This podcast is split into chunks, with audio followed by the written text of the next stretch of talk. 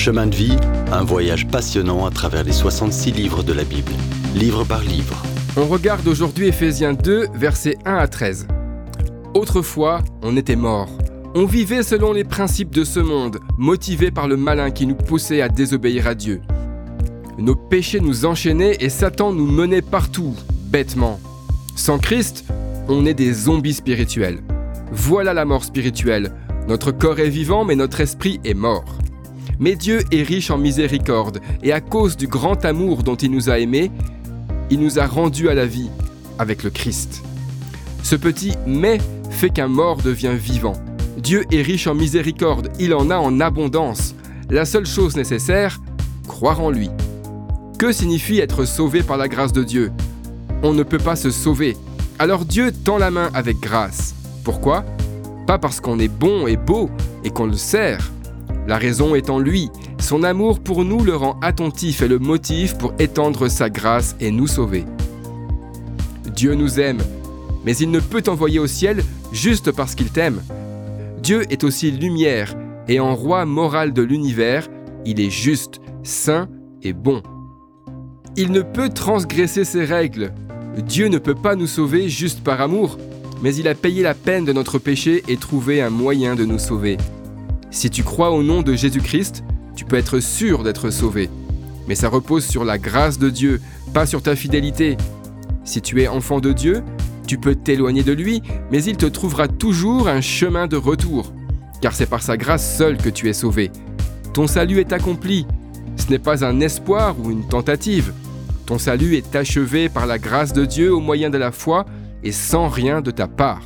Tu ne peux t'en vanter, c'est un don. C'est son amour en action. Voici le processus du salut.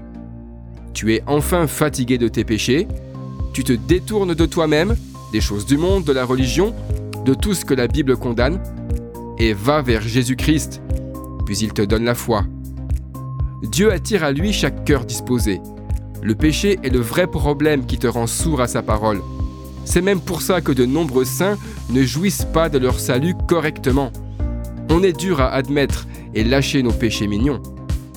Même quand on tombe, Dieu ne renonce pas.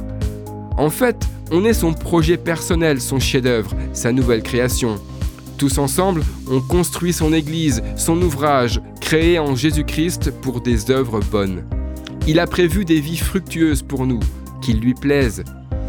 Et tout en étant assis dans les lieux célestes en Jésus-Christ, on marche aussi ici-bas de manière à glorifier son nom. Mais il n'en est pas ainsi de ceux qui vivent encore en zombies, sans Dieu dans le monde. Le résultat, c'est qu'ils errent dans la nuit sans espérance. Si ce monde est leur seul espoir, mieux vaut qu'ils pressent cette vie comme une orange pour en extraire tout le jus possible, car il n'y a rien à attendre après la mort. Être sans espoir et sans Dieu ressemble à ça. C'est ça être perdu. Mais Éphésiens 2.13 dit, Mais maintenant, en Christ Jésus, de bonnes nouvelles arrivent. Dans le prochain épisode, on verra que quelque chose de tout nouveau se passe en toi. Si vous avez aimé cette rubrique et si vous voulez en entendre plus, allez sur le site ttb.twr.org ou téléchargez l'application. Retrouvez-nous aussi sur chemindevie.info. Vous voulez nous dire comment Dieu change votre vie par sa parole? Envoyez-nous un message sur WhatsApp au 07 81 46 39 39. À bientôt